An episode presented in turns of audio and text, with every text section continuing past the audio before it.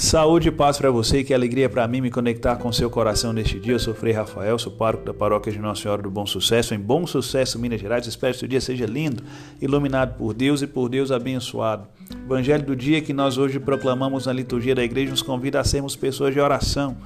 O orante é aquele que abre o seu coração sempre a Deus em todos os momentos e estágios de sua vida.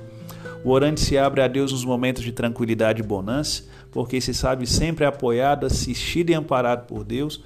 O orante também se coloca sem reservas nas mãos do Senhor quando nada dá certo para ele.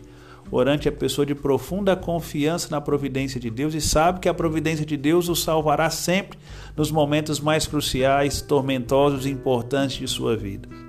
Orante, sobretudo, meus queridos, escuta com fineza e com atenção aquele sussurrar do Espírito que brota do coração de Jesus e que entra em nossa história também para alterar para melhor o curso e o rumo de nossas vidas.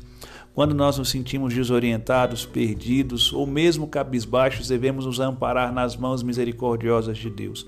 Devemos nos refugiar na força do Senhor. E a força do Senhor está conosco quando nós a imploramos, quando nós a invocamos também. Por isso, amados, amadas de Deus, que nós sejamos pessoas de oração, que nós sejamos pessoas de profundo diálogo com Deus. Com Deus estamos conectados, conseguiremos nele vencermos as tormentas e as grandes dificuldades da vida.